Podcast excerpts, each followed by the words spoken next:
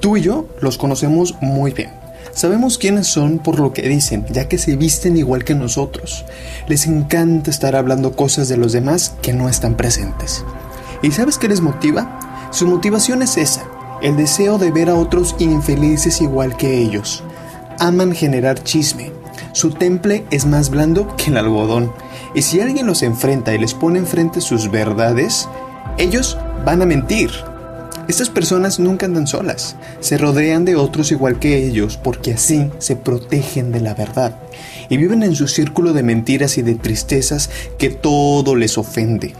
Si tú los conoces, aléjate de ellos, no vayas a caer en sus redes, no les creas porque sus palabras son dulces que seducen al oído incauto.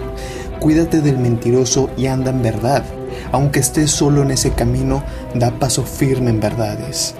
Deja que tus palabras sean tan sobrias que aunque le duelan al mentiroso, al justo y al honesto le das confort. Amigo, amiga, deja que los mentirosos se ahoguen solos, tú mantente firme en tu promesa de verdad.